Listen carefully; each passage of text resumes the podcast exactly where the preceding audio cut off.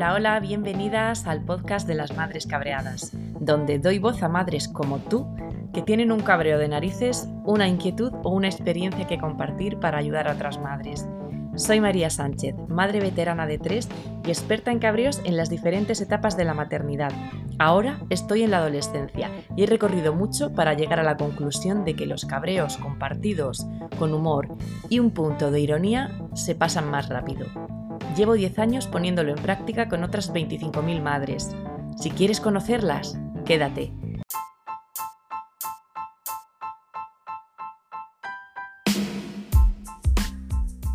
Hoy nos descabreamos con Cristina Cuadrillero, psicóloga, creadora de la cuenta de Instagram Mi Adolescente y Yo, apasionada de su trabajo en una editorial infantil y juvenil y madre de dos mujercitas adolescentes.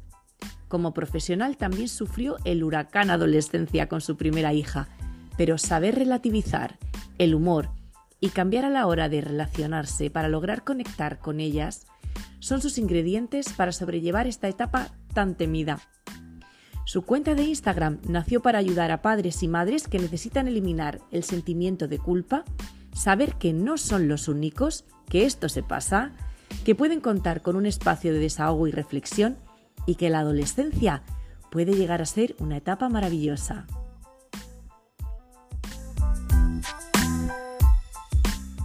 Pues muy bienvenida, Cristina Cuadrillero. ¿Qué tal Hola. estás? ¿Qué tal, María? Pues, Pues mira, mira, estoy estoy aquí en encantada. un martes lluvioso. Lluvioso y glorioso, porque por fin hemos podido coincidir para grabar, que es que me apetecía un montón. Pocos Instagram me gustan tanto como el de Cristina. Qué mona. Es verdad, ¿no? Eh, o sea, eh, todas las mamás y papás de hijos adolescentes deberían seguirla porque, oye, mm, te ahorra, te ahorra bastantes quebraderos de cabeza. Su Instagram es mi adolescente y yo. Así es que eh, a seguirla todo el mundo porque, jolines, eh, es una joyita este Instagram. Tenía muchísimas ganas de hablar contigo, Cristina, me apetecía un montón, porque yo tengo dos hijos, un hijo y una hija en edad adolescente, y aparte, bueno, tengo otro niño de 10 años, pero, pero vamos, ahora mismo los que más me ocupan casi la mente son, son los dos adolescentes. Tú también eres madre de adolescentes, ¿verdad? Yo soy madre de dos adolescentes, eh, 17 y 20. A los 22 ¿Sí? o 23, efectivamente. ¿En serio? En serio, lo siento, lo siento haberte dado un pequeño disgusto. No me digas eso. Aunque yo, francamente, a quien admiro es a ti, con tres hijos. O sea, a mí ya me parece lo de la familia numerosa, me parece todo un logro. Es Bueno, verdad. la verdad es que, en fin, sí. ¿De qué edades son tus hijos? Perdona. Pues el, el pequeño tiene 10, el, el mediano 15 y la mayor 17. Bueno, o sea, estás ahí en plena efervescencia. Estoy en todo lo mío y yo pensaba, digo, bueno, la mayor tiene 17, yo supongo que a los 18 ya, como son mayores de edad, pues ya la adolescencia se acaba. Pero Bueno. Yo creo que a los 18 empiezan a exigir, o sea, el problema es que nosotros no tenemos tanta potestad, pero vienen otros, no problemas, sino otras situaciones. El caso es estar acompañándole siempre. Tú eres muy positiva, eso me gusta, porque afrontas la adolescencia con humor y siempre desde el punto de vista de lo que nos, de lo que nos pueden aportar nuestros hijos y de lo que nosotros podemos aportarles a ellos. Lo, ves como una etapa interesante. Yo, fíjate, aún con mi primera hija, eh, realmente la adolescencia, eh, me pilló un poco a desbanda porque, claro, yo pensé, mi niña tan mona, tan estudiosa, tan buena, pues iba a ser todo fantástico. Y, y claro, la primera vez que se enfrentó a mí dije, ostras, ¿esto qué es? ¿Esto qué ha pasado, no? Y la verdad es que yo sí que se- sí, sí, y sentí un pequeño duelo porque realmente a veces es difícil gestionar tus propias emociones, aunque des muchos consejos cuando te toca de cerca, ¿no? Pero realmente lo que más me ha ayudado siempre es salir de ese bucle pesimista de la adolescencia, qué horror la adolescencia, cuando llega la adolescencia, y tomarlo eh, no con humor, porque hay que darle la importancia que tiene, sino a desdramatizar y, y sobre todo con ellas. A ver, muchas otras cosas, pero yo creo que el humor nos saca de muchas, de, muchas empantanadas, que digo yo, ¿no? Entonces yo creo que es fundamental eso y tampoco anticipar eh, problemas en la adolescencia, porque al final si siempre pensamos que qué horror, va a ser un horror. Eso sí que te lo digo. Entonces yo creo que hay que cambiar un poco el discurso. ¿Es un cambio? Sí. ¿Nos pilla desprevenidos y nos dan como un bofetón? También.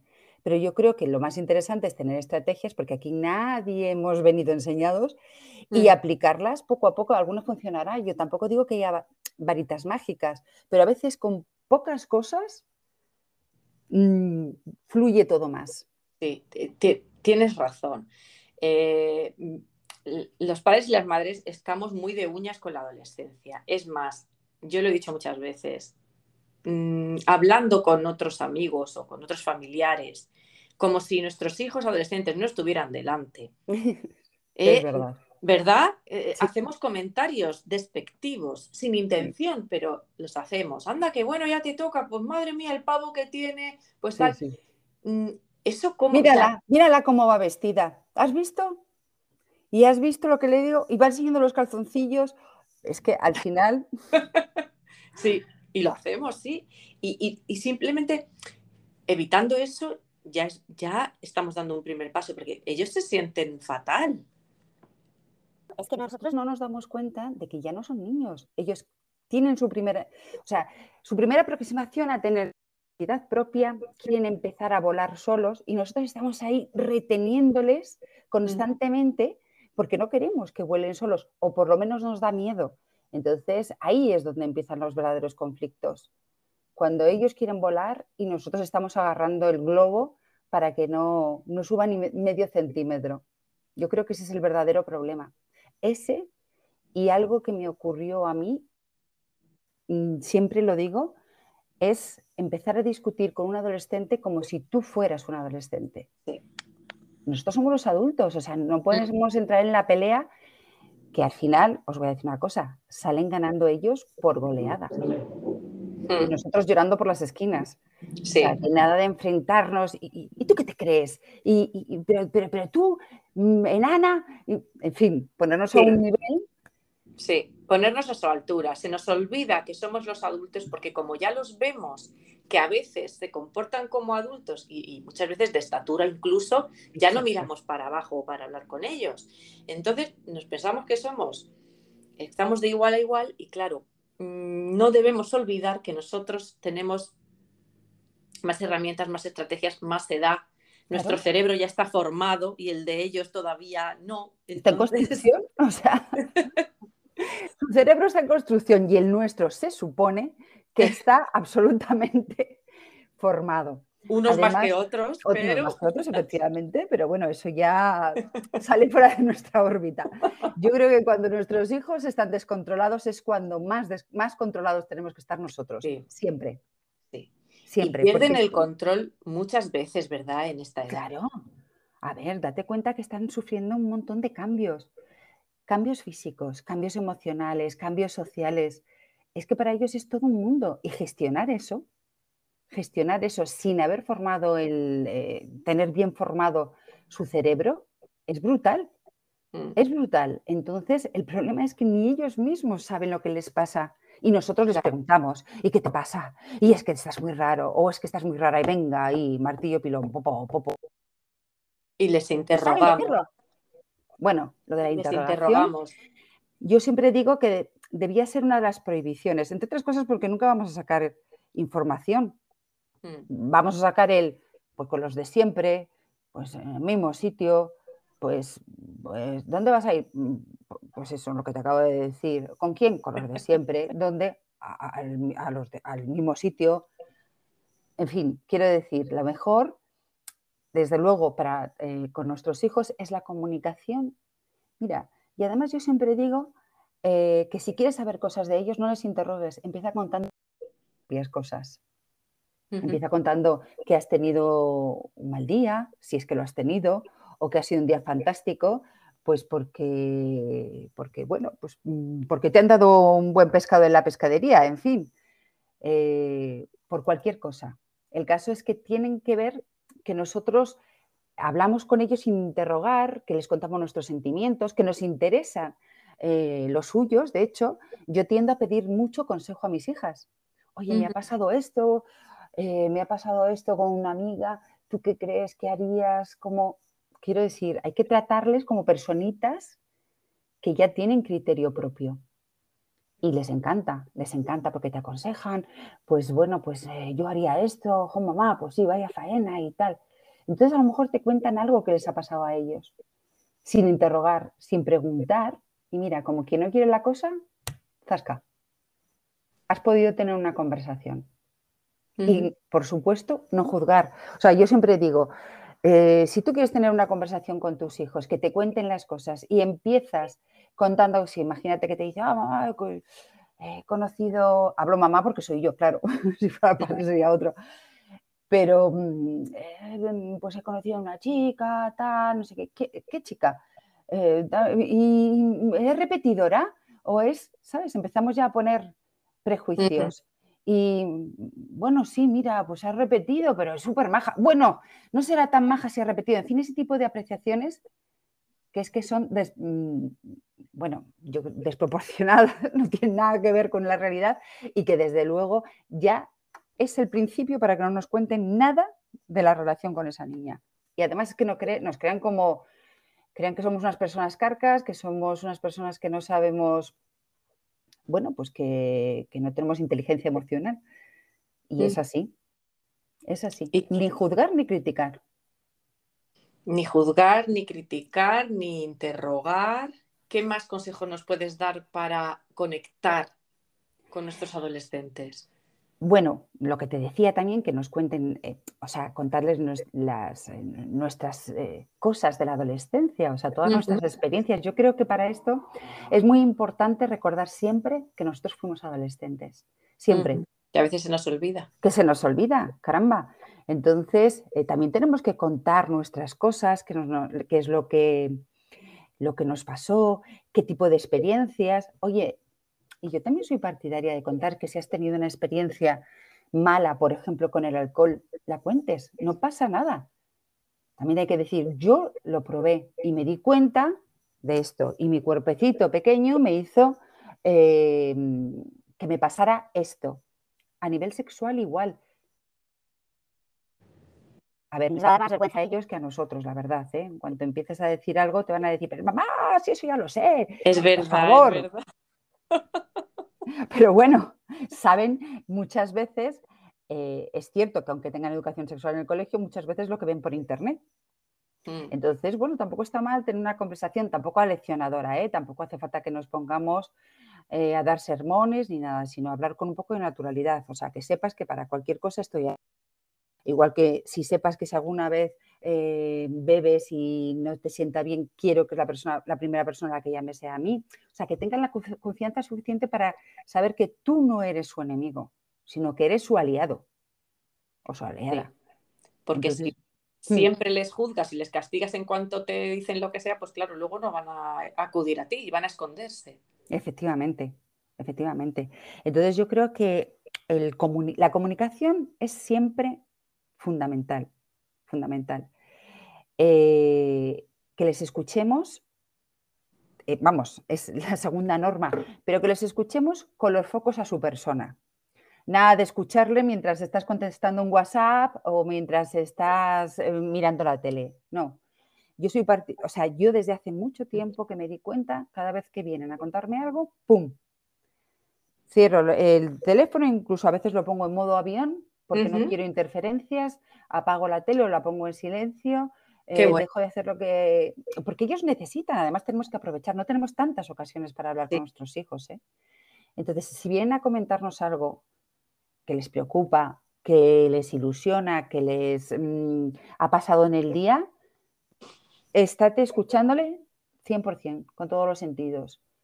Y además, ellos lo deben percibir, claro. Eh, tu actitud de dejar todo apartado y mirarlos y, que tengan toda tu atención, nada más que con, esa, con ese gesto les estás diciendo, me interesas, eres lo más importante, cuéntame. Totalmente, o sea, además el lenguaje no verbal con ellos funciona mucho.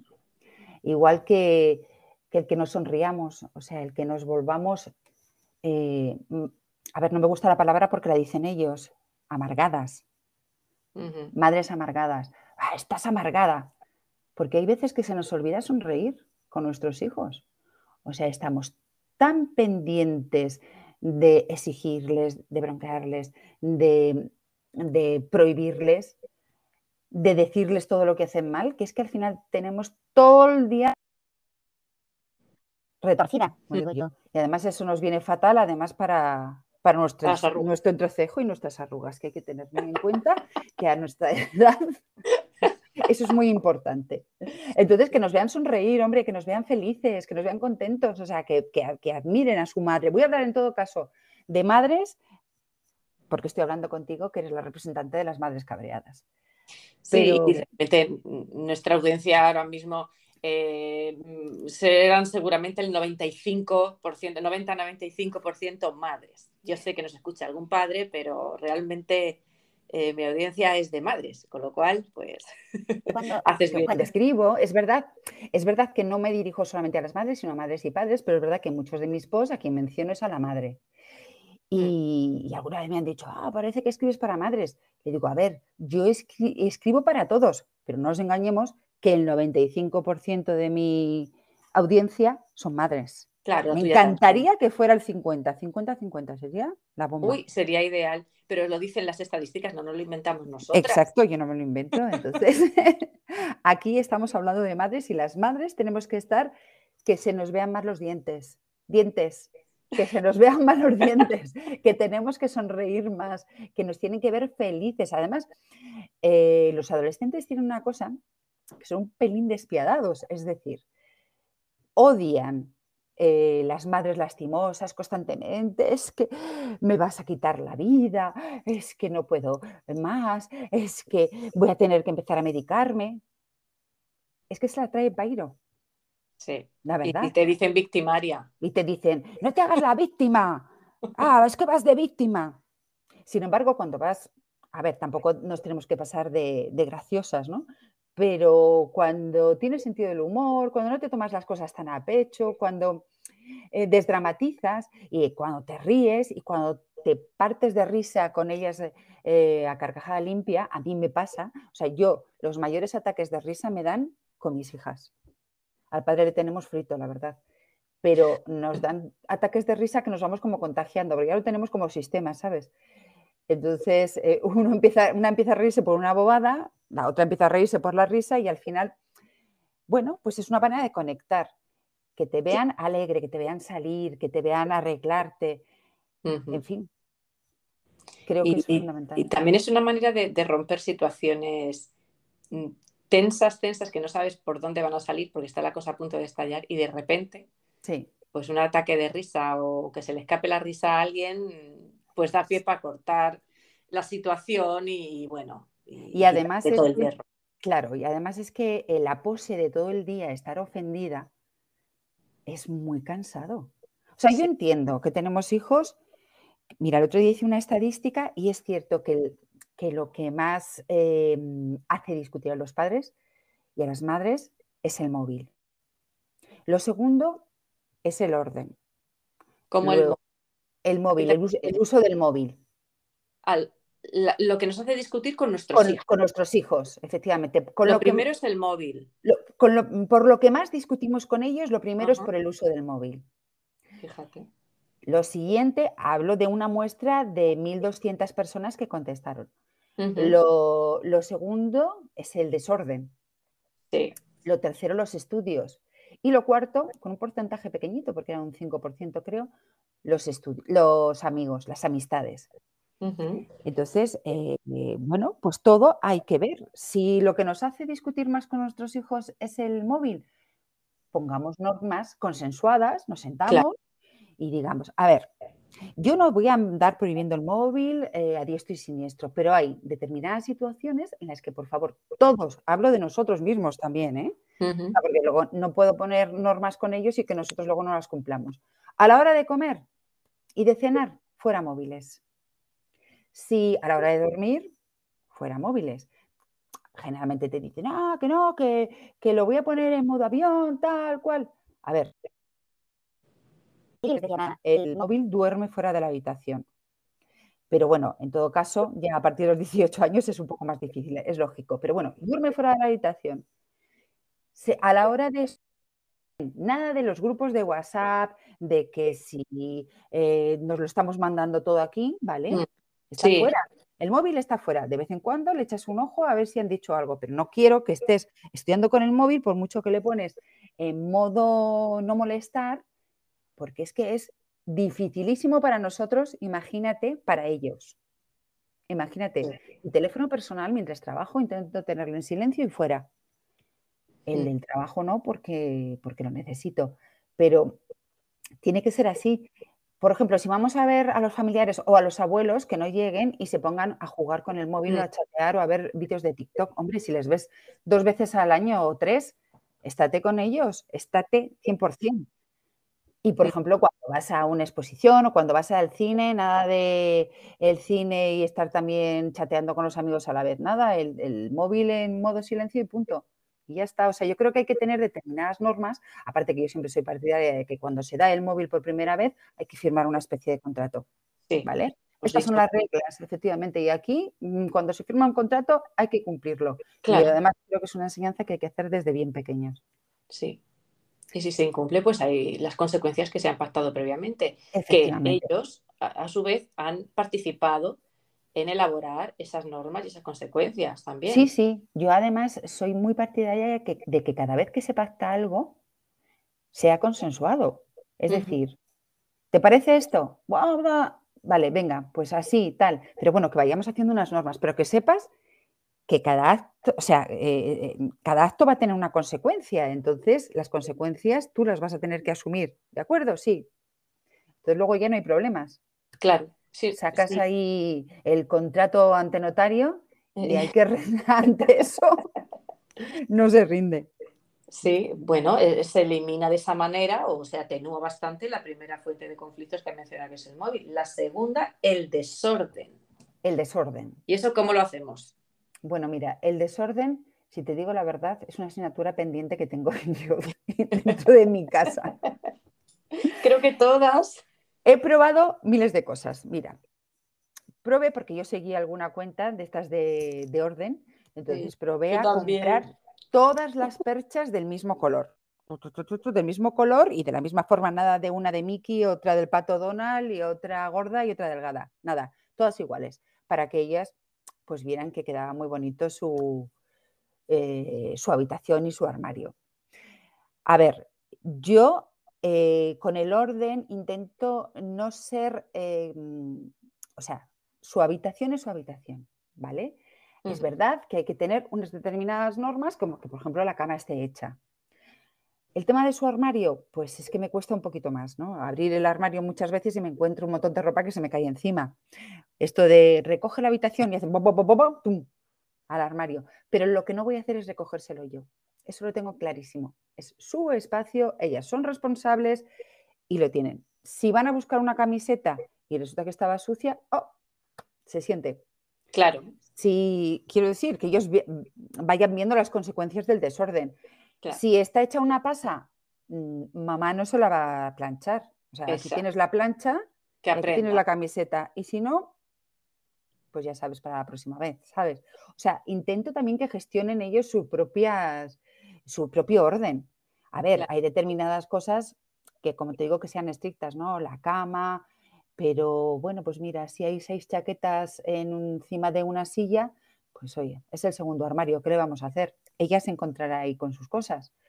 Otras cosas, pues otras veces también pues tener una especie de refuerzo positivo, ¿no? Como, venga, oye, mira, si te va a costar 15 minutos, recógelo en un momentito y mientras yo voy preparando unas tortitas de esas que te gustan tanto y nos hacemos una buena merendola o algo así. Quiero decir, intentar también eh, gestionar batallas y no entrar a todo, porque es que acabamos desgastadas. Como no seleccionemos las batallas, es que nos va a dar un ictus un día. Yo eso lo, aprendí hace relativamente poco y me ha servido muchísimo. Elegir las batallas. Es así. O sea, tú no te puedes endemoniar. puede claro. luchar con la misma intensidad todo. Claro. Y coger tres o cuatro, las más importantes, y las demás relativizar. Mira, hoy salía mi hija de casa con el pelo mojado por la mañana. Me encuentro una amiga y me dice, eh, sí, pero eh, acostumbra a eso que me pone... Pero ya he decidido, es tu cabeza, es tu salud, es tu pelo. Y me dice una amiga, ay, he visto a tu hija y tal. Y pero iba con el pelo mojado. Digo, mira, es que ya, ahí ya me he rendido. Hay determinadas cosas. Yo le digo, sécate el pelo. Te vas a. Ay, mamá, que me gusta que se me vaya secando así al aire y tal. Vale, ok. Es tu salud, es tu vida. Luego, claro, estás ahí con el eh, ibuprofeno y tal. Entonces, cuando viene esa catarra, le dije, pues le sueles decir, pues a lo mejor mañana ya no puedes salir porque te va a empezar a subir la fiebre. Pues oye, que vayan aprendiendo ellos de sus, las consecuencias naturales De, sus decisiones. No me voy a poner con el secador como una loca detrás de ella, que te saques el pelo, que no salgas así. Porque acabo con una taquicardia, ella sale em, echando pestes y al final, ¿qué me queda? ¿Darme a la bebida? Pues no. No. Eso no, quita que una copita de, vino de vez en cuando nos venga estupendamente. ¿eh? estupendo, divinamente. Divinamente. Nos la tendríamos que estar tomando ahora mismo tú y yo tranquilamente. Tranquilamente, ¿verdad? Entonces yo creo que las batallas efectivamente hay que seleccionarla, no por la ropa tanto, por si no quiere llevar eh, zapatos en vez de, o sea, si quiere llevar zapatillas en vez de zapatos, déjales, están probando, están empezando a descubrirse, están empezando. todo de negro, es que no sé qué. Claro. bueno, pues ya irán de otro color si les gusta y si no, pues de negro. Que todo Efectivamente, es que cada uno va marcando su, su identidad, su, personalidad. A lo mejor ahora va de negro y dentro de unos meses va de, rosa. Mm. ¿Sabes? O sea, que es que eh, los chavales van cambiando, van evolucionando, dependiendo de sus amistades, dependiendo de sus gustos, dependiendo de si ha conocido a, a un chico o a una chica que le gusta más y le gusta más el rosa que el negro. En fin, es que están en plena construcción. Mm. Entonces nosotros no podemos estar ahí si, mm, si ponen un ladrillo así, nosotros lo queremos poner del otro lado, R, porque somos mm. los padres y las madres, no hombre, no, que ya son seres que empiezan a tener criterio propio, empiezan a pensar sus ideales y desde luego una de las cosas que yo recomiendo siempre es no menospreciar lo que ellos empiecen a pensar. O sea, nada de, ¿tú qué sabrás? ¿Tú qué sabrás? si yo te saco 20 años, ¿qué me vas a contar tú de política, por ejemplo? Escúchale. Sí, porque a lo mejor aprendamos algo. aprendemos algo. Claro, probablemente aprendamos algo y si no, solamente con escucharle vas a saber más o menos eh, cómo se expresa, en, mm, cuáles son sus inquietudes, desde luego si le cortas la creatividad y la forma de decir las cosas, no vas a saber nada. Claro, de otras cosas porque no te va a contar nada. Y además le estarás creando una inseguridad, porque él está validando, al contarnos a nosotras, está validando en el fondo lo que, si lo que piensa dice está bien o no, o si él sirve para eso. Sí, sí, efectivamente. Y además es que ellos están en ese proceso en que mm, eh, es verdad que son muy vehementes ¿no? con sus ideas. Sí. Bueno, pues nada, que las expresen, pero mm. no entres a rivalizar con ellos.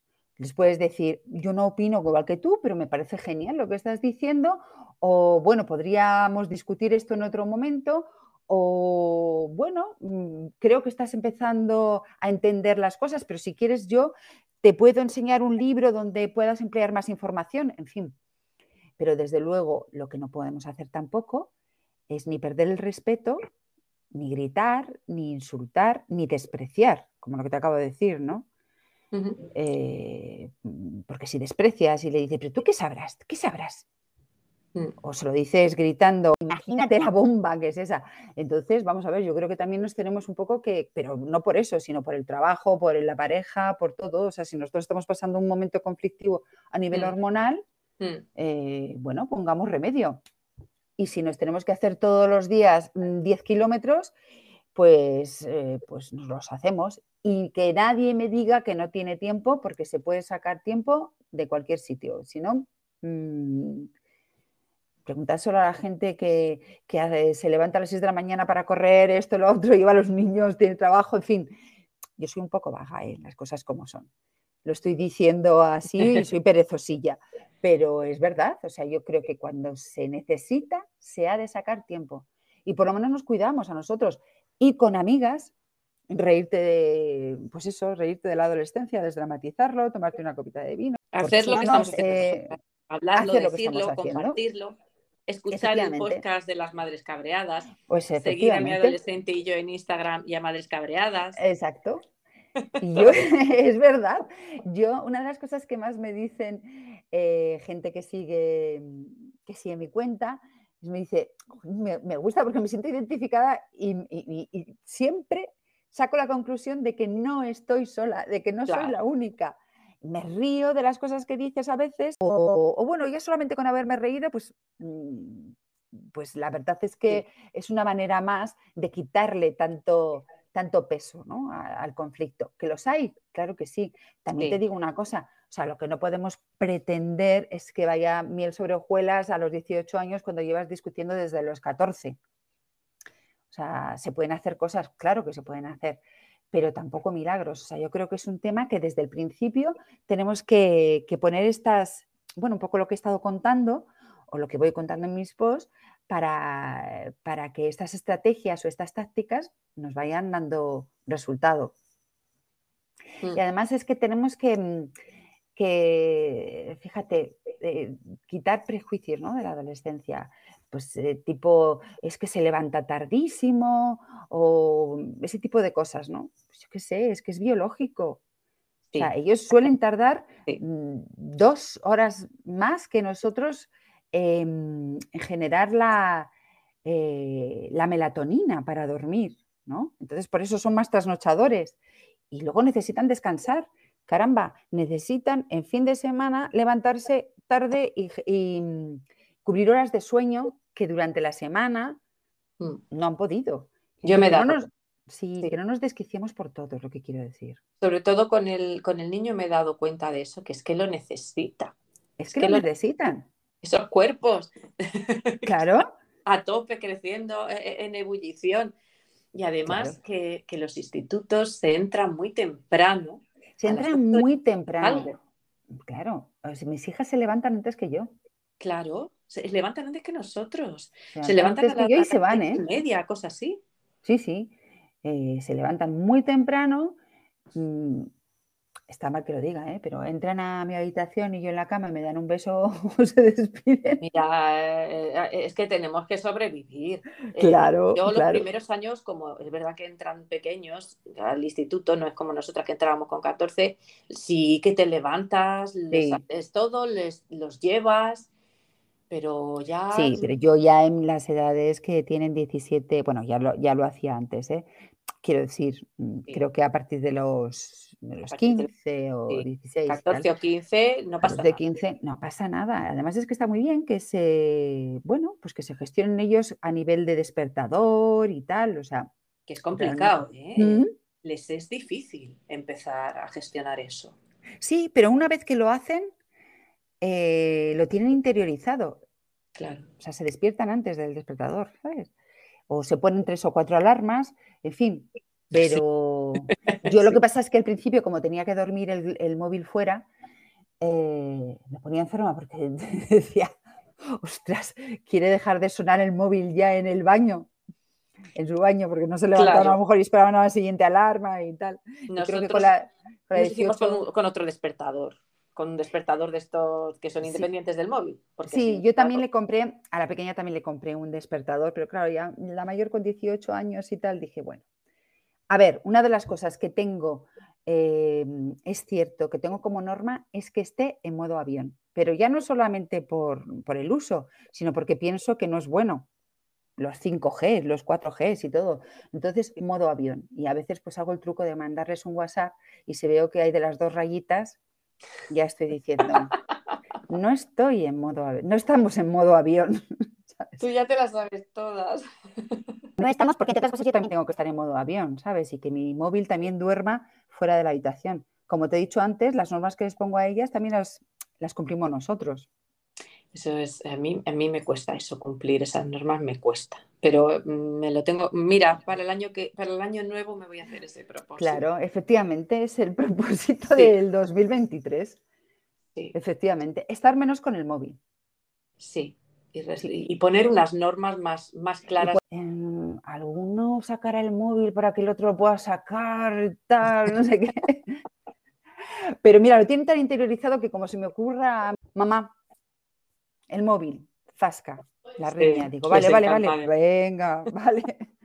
Entonces, pues bueno, pues mira, lo tengo que apechugar, lo tengo que comer con patatas. Las normas las he puesto yo, así que a comérmelas. Pero así, es. Mm. pues mira, estoy viendo aquí algunos posts que tienes. Eh, este muy interesante, libros para adolescentes que les ayudarán emocionalmente. ¿Nos puedes eh, recomendar alguno así imprescindible que dices, mm, sirve mogollón? Sí, eh, bueno, yo recomiendo, por ejemplo, el de, mm, a ver, me gusta siempre recomendar sobre todo los que hablan un poco como de, del acoso escolar, ¿sabes? Porque creo, es una asignatura que mm, estoy muy sensible con ello. Entonces, yo también. Igual que hemos hablado con nuestros hijos y no, no debemos dejar de hablar, pues que lean, ¿no? Eh, y como por ejemplo Invisible. Sí. Mm, que son como lecturas que yo creo que tienen que ser como, como un poquito obligadas incluso en los colegios y de hecho... Lo son en muchos. Y lo son. Las ventajas de ser un marginado, por ejemplo. Invisible es lo que te decía también, pues que es, una novela sobre el acoso escolar, sobre la ansiedad en la adolescencia y, y, las amistades, ¿sabes? Mm. ¿sabes? Que sobre todo las amistades verdaderas que hacen superar los peores momentos, porque la amistad en la adolescencia es fundamental por encima de nosotros. Y eso eh, a veces parece que nos da rabia. es duro, ¿eh? ¿eh? A veces asumirlo. Sí, es duro asumirlo, pero es algo con lo que viene de serie. Y además es sano, ¿sabes? Pasamos a un segundo plano. Aunque te digo que al final a quien nos hacen caso es a nosotros si de verdad lo estamos haciendo bien. Si de verdad lo estamos haciendo bien, como te he dicho antes. Como si, si nos si armoneamos, si no criticamos, si no juzgamos, si les decimos estoy para lo que necesites. Siempre, eh, bueno, es cierto que pueden hacer más caso a sus amigos, pero lo que queda en el pozo es lo que nosotros les hemos sabido transmitir. Además, desde siempre, no ahora, sino de ellos, lo que han vivido ellos siempre en casa, lo que han vivido en casa, lo que les hemos dicho siempre en la infancia. Digo yo que no se les habrá borrado la memoria. No, lo que pasa es que es verdad que muchas veces decimos, ah, sí, yo lo he hecho súper bien, sí, yo además es que he seguido a todos los gurús de, niñez del mundo entero y he hecho, he puesto todo en práctica. Llega la adolescencia y es como volver a empezar. ¿Sabes lo que te quiero decir? Es verdad que todo lo que hay antes, todo lo que hayas hecho bien antes, va a sumar. Todo, todo es fundamental. Pero a partir de la adolescencia también tienes, em, hay, hay tipo de comportamientos que tienes que cambiar. Pues ya tienes que dejar de ser tan protectora. Número uno, niños, aunque no debes dejar nunca de abrazarles y de decirles que, que, les quieres, por muchas discusiones que tengan. De hecho, yo creo que nos necesitan más nuestros abrazos cuando menos se lo merecen. Sí, también he visto un post tuyo que decía eso, abrázame cuando menos me lo merezca y lo que dan ganas es de estrellar. Porque es cuando más lo necesito, claro. claro, efectivamente. O sea, si tú has discutido con tu hijo o con tu hija, eh, habéis tenido un momento horrible, un día entero sin hablar, no viene de mal más el que tú te acerques a su habitación, o, en la cocina, le des un abrazo y que le digas, lo siento que estemos así, yo te quiero mucho y, estoy para lo que necesites. Y, hablando de habitación, ¿cómo entras tú a esa habitación para que no te peguen un grito y te echen? Bueno, ¿sabes lo que pasa? Que todos los cambios es verdad que su habitación va a ser eh, su mundo. Date cuenta que ya empiezan con la intimidad empiezan también a descubrir su propio cuerpo. Entonces están como eh, que nosotros vamos a, mm, o sea, e, e, ellos ya quieren tener su momento, su intimidad, sus cosas, son mis cosas, es mi habitación, pero hay que entenderlo también. A ver, todo dentro de un límite. O sea, lo que no se puede decir es que eh, coja la, la comida y se meta con ella en la habitación. No, no. Eso lo tenemos que dejar como muy claro desde el principio. Una cosa es que tengan su intimidad. Yo llamo a su puerta siempre antes de entrar, mm, pero tampoco la tienen cerrada con... Bueno, porque no tienen, no tienen cerraduras. Se las quité cuando eran pequeñas, porque de pequeñas sí que se cerraban. Entonces un día dije, ah, sí. O sea, cuando se enfadaban ya en pequeñas, cerraban. Y dije, no, no, porque imagínate, se pueden quedar encerradas, las quité y no hay ningún problema. Llamo a su puerta no hay ningún problema y, tal. Y si, yo qué sé, pues si hay amigos, pues igual, llamas a la puerta, pero es, lógico que quieran tener su intimidad. Es que se están descubriendo. Y tú a lo mejor pues, tampoco necesitas estar presente en todo, pero lo que no debemos dejar es que solo estén en la habitación, porque hay chavales que llegan de su casa, hola, y se van a la habitación. Salen, eh, ¿esto es lo que es preparado para comer? Bueno, me lo voy a comer mientras está en su habitación, pues yo qué sé, viendo un vídeo o tal. Eh, bueno, y me voy a mi habitación a la siesta y la habitación y la habitación, caramba, eso ya lo tuvimos en la pandemia.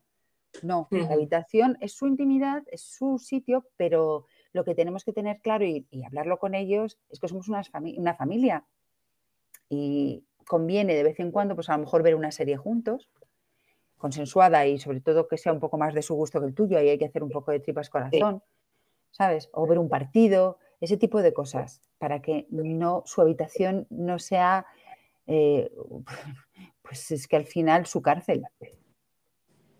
¿Sabes? Sí, eso es, eh, ese equilibrio es, a veces... Al final es todo un equilibrio. O sea, yo creo que lo fundamental con nuestros hijos es tener un equilibrio, ni pasarnos de, excesivamente protectores ni tampoco de excesivamente pasotas. Porque a ellos también les gusta que nos interesemos por ellos, ¿sabes? El mm. pasotismo, lo que pasa es que hay que saber interesarse. Como te decía, sin interrogar, sin juzgar, sin tal, escuchándoles. O sea, no estar. Hay una frase que yo siempre digo que es que tienen que sentir nuestros pasos, pero no nuestro peso. O sea, tienen que saber que estamos ahí, que estamos ahí para lo que nos quieran contar, para lo que necesiten, pero no todo el día encima. No ser cansinos. No, ser pesadas. Acuérdate del, apellido de la mayor parte de las madres del mundo. María pesada, Lucía pesada, Cristina pesada. Ay, qué pesada, sí, ya es como la muletilla, ya les sale solo. Pesada, pesada, mamá, pesada. Esto lo de siempre y no me digáis que no. ¿Y cómo se gestiona cuando te dicen, bueno, pesada es, bueno, ya, pero cuando te dicen cosas tipo, te odio, no sé, cosas más fuertes. Bueno, para que empezar, de verdad. Claro, a ver, nos va a herir, claro que nos va a herir. ¿Cómo la persona que más quieres en este mundo te va a decir que te odia? Pero lo que tenemos que tener claro que es que no te odian, es que no te odian. Es la rabia y la ira. Y la rabia y la ira puede hacerles decir cosas que es que mm, mm, te puedo asegurar que no las sienten, no te odian. No te odian, lo que pasa es que saben que diciéndote que te odian te va a hacer mucho daño, que es justo lo que quiere hacerte en ese momento, porque mm. es, cada uno utiliza sus armas y sus estrategias para dañar al contrario cuando se está en una pelea. Y a ver, es lógico que si les pones límites, pues no quieran tener esos límites. es que están ahí, que los límites los tienen que tener, ojo, ¿eh? Fundamental, los límites en la adolescencia. Mm. Entonces, eh, ser una compañía no grata, quien te pone los límites. A ver, si pasas de todo y le dejas hacer lo que quieras, lo que quiera, nunca te va a odiar, entre, entre comillas, pero no nos odian. Simplemente nos dicen, no me estás haciendo dejar hacer lo que yo quiero. Igual a te odio. Ya, vale, lo, grabaré en mi mente. Pero igual, igual que te he dicho antes, claro, igual que te he dicho antes, tampoco se tiene que gestionar eso. O sea, em, ahí o sea, gestionar el momento. Ahí lo mm. dejas y luego le dices, has hecho algo que me ha hecho mucho daño, me has dicho te odio. Em, quiero que sepas que cuando me dices eso, en fin, hay que ponerlo un poco sobre mm. la mesa, pero no en el momento. Pero a ver, es cierto que, el que un hijo te diga, te odio, eres la peor madre del mundo, pues vamos, es como que te clavan una estaca, ¿no? Es verdad. Pero tú ahí tienes que sacarte la estaca y Eh, decir, era de Y- y- y broma, morder los dientes era de mentira, esta estaca era de mentira. Y entonces relativizar, no me odia, eh, no soy la peor madre del mundo porque su amigo le estará diciendo lo mismo a, a su madre. Mm. Todos dicen que somos las peores madres del mundo. Bueno, a ver, yo en eso, ¿ves? Debo ser buena porque ahí no me lo han dicho. ¿ves?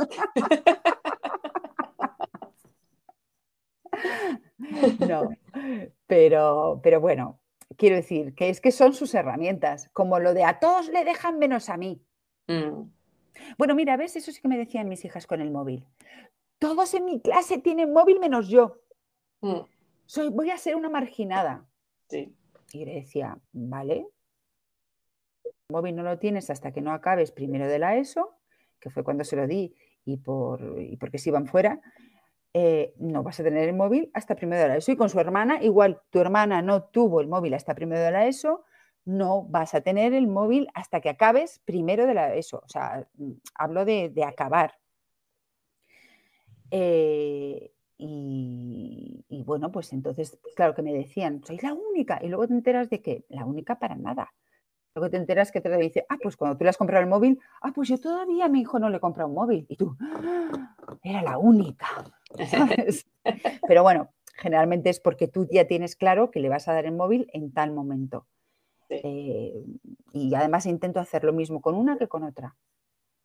¿sabes? Para evitar comparaciones. Con la segunda me costó más porque es verdad que estaban más digitalizados.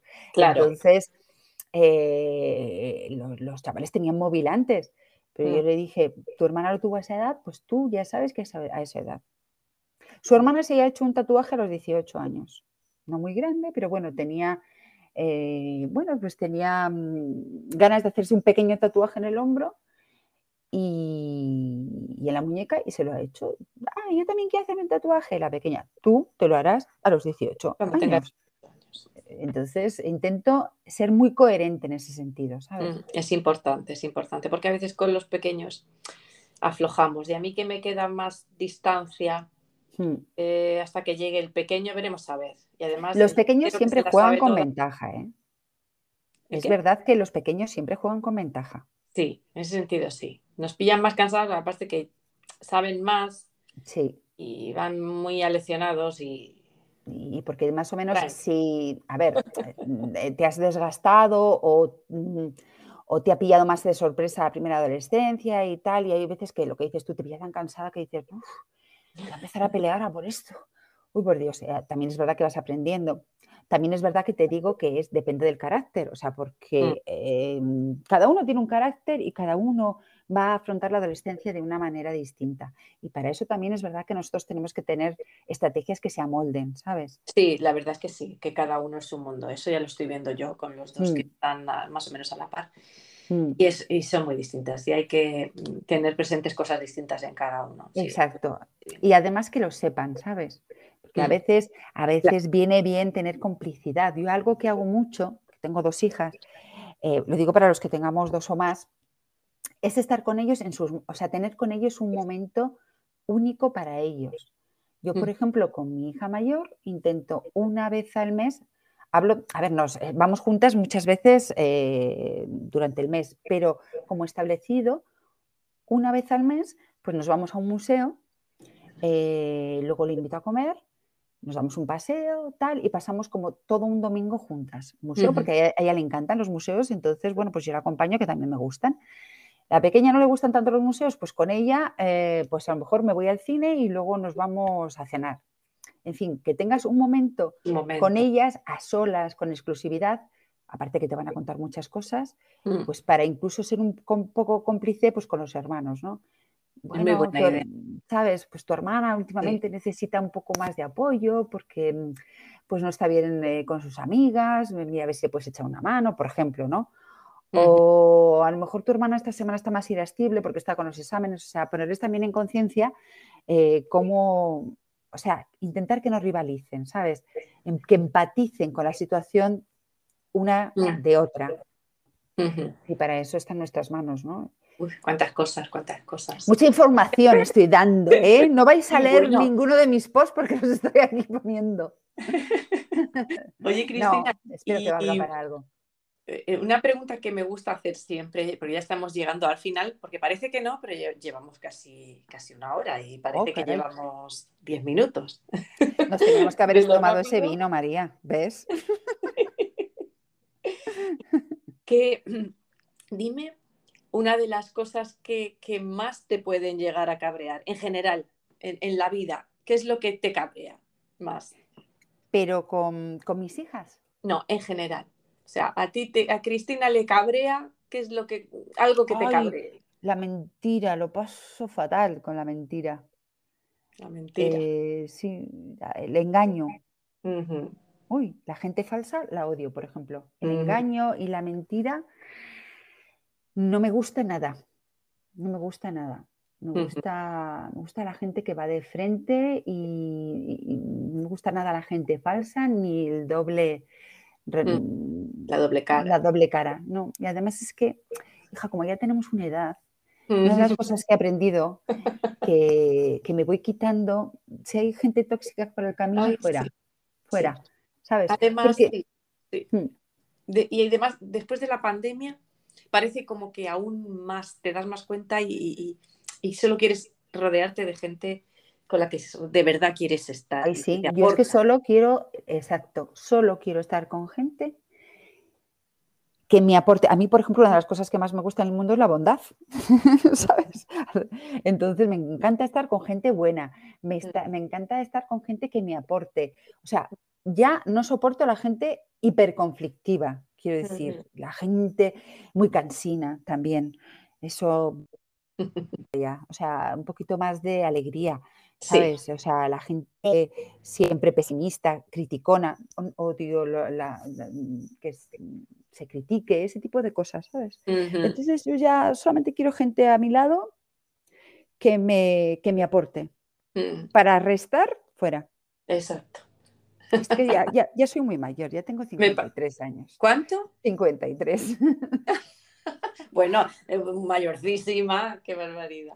bueno, acabo de tener un acto de poca coquetería ahora mismo, lo de descubrir la edad. Es muy poco coqueto. pero bueno, es que los tengo. Los he vivido, oye. Yo creo que es, verdad que lo he visto en tu Instagram, pero no los aparentas para nada. Estás estupenda. Te vi una foto, te lo he visto, sí. El post de los 53, de aquí con tu un vasito de té, una infusión. bueno, yo creo o sea, yo creo mucho en el espíritu de la juventud, quiero decir, que se, el, mm. ser mayor o no es lo que cada uno tengamos, ¿no? Y lo que el cuerpo nos permita, porque yo antes bailaba horas y horas y ahora si bailo un poco de más ya me duele la cadera. Ay, pues entonces yo me he dado cuenta de que estoy estupenda porque el otro día estuve seis horas sin parar. Ostras, pues delita, En ¿eh? una boda, ¿eh? Cuatro seis horas en una boda. Sí, sí. Te aguantaste seis, seis, quizás, vamos, en la flor de la vida. Bueno, yo creo que está todo en la mente, ¿eh? Todo en la mente. Igual que tuve un periodo en la mente que decía a mi mente que yo estaba mal, efectivamente estaba mal. Entonces decidí que mi mente era la que iba a controlar mi estado. Si mi mente me dice, tú puedes bailar, tú vas a estar bien, eh, y lo proyecto, así será. Somos lo que proyectamos. Pues mira, me quedo con esa frase y me la, me la voy a apuntar. pues nada, Cristina. Muy bien, María. Pues muchas gracias. Aquí, pero no será la última vez que hablemos porque yo creo que tenemos para, hablar para rato. Y, seguramente saldrá otro tema interesante que queramos abordar y, tienes el micrófono abierto para, lo que te apetezca y si no, pues te llamaré yo, seguramente. Muy, bien, María. Pues muchas gracias tengas un resto de semana fabulosa. Y muchísimas gracias a, todas nuestras oyentes. Eso es. Y nos vemos en el siguiente podcast. Muy bien, un beso grande, María. Un beso, Cristina.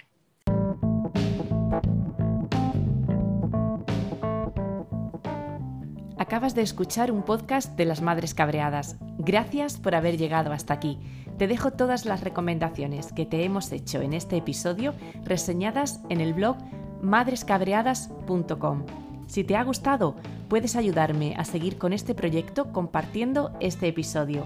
También me puedes seguir en Spotify para no perderte los siguientes. Y si eres de las que todavía les gusta leer blogs, puedes visitar madrescabreadas.com. Sí, soy una de esas blogueras de la antigua escuela. Te espero.